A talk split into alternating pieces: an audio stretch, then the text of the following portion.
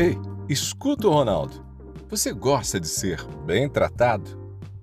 Uma das regrinhas básicas de convivência passa pelo exercício diário de um tratamento gentil, afetuoso.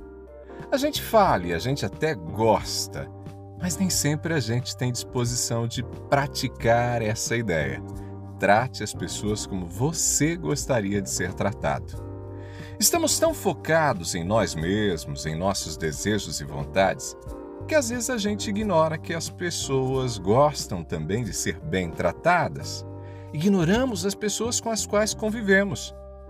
É impressionante que tem gente que não dá conta de reprimir o seu eu. Parece incapaz de se colocar na posição do outro.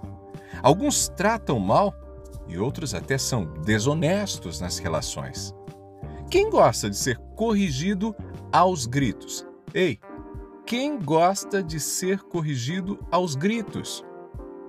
Quem se sente confortável de ter, quem sabe, um trabalho seu, de faculdade, de escola, ou mesmo um relatório rasgado sob a justificativa de que não prestou? Quem fica bem ouvindo uma resposta atravessada, grosseira, e aqueles que acham natural tirar vantagem? No supermercado, trocam etiquetas de produtos que estão próximos de vencer.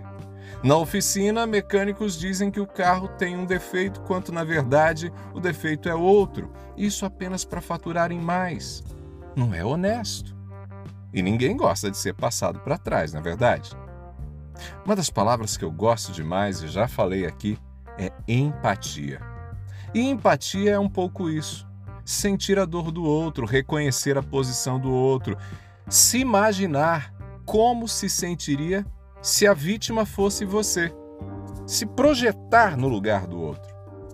Isso se dá inclusive numa discussão.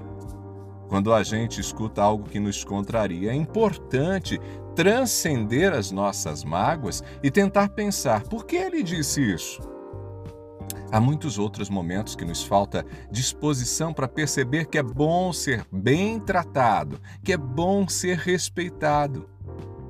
Então, se não gostamos, por que será que de vez em quando escapa e a gente faz? Quantas vezes a gente grita com o parceiro, com a parceira, com os filhos? Às vezes a gente grita com os pais. Dá para acreditar? Quantos humilham as crianças porque não deram conta de fazer a tarefa da escola corretamente? Quantos parceiros, amigos e até colegas de trabalho são incapazes de uma resposta gentil? E nem precisa ser assunto grave.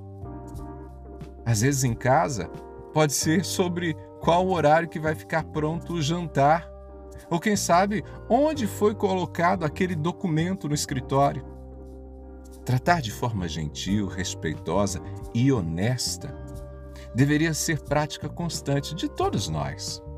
Eu sei que há momentos que a gente perde o controle, claro que tem, ninguém é perfeito, mas a gente precisa fazer de tudo para reprimir alguns instintos. Também sei que existem dias que nós estamos mais irritados, que estamos odiando o mundo, mas quem está do nosso lado não tem culpa.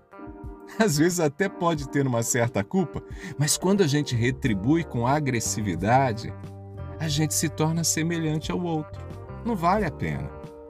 Ser grosseiro, violento com as palavras não nos garante paz de espírito e ainda nos faz perder a chance de preservar ou de se abrir para novos relacionamentos.